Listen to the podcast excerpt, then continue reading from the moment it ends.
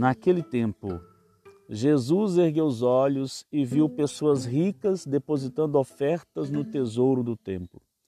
Viu também uma pobre viúva que depositou duas pequenas moedas.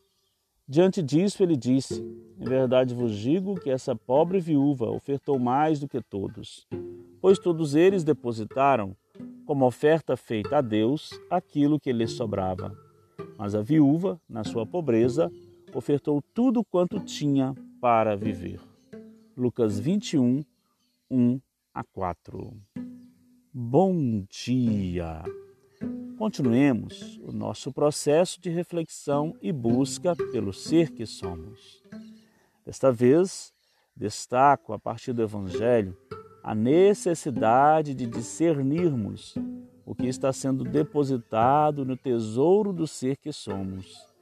E lembrar que a riqueza exterior, quando se torna uma ostentação, pode dar-nos a impressão de já termos conseguido tudo.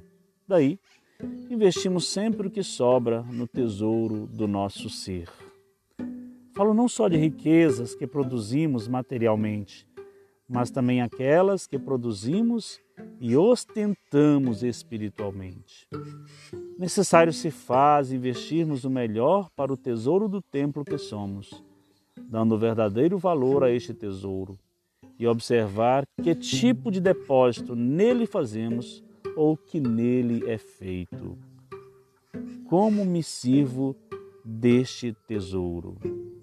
Boa semana a todos, boa segunda-feira.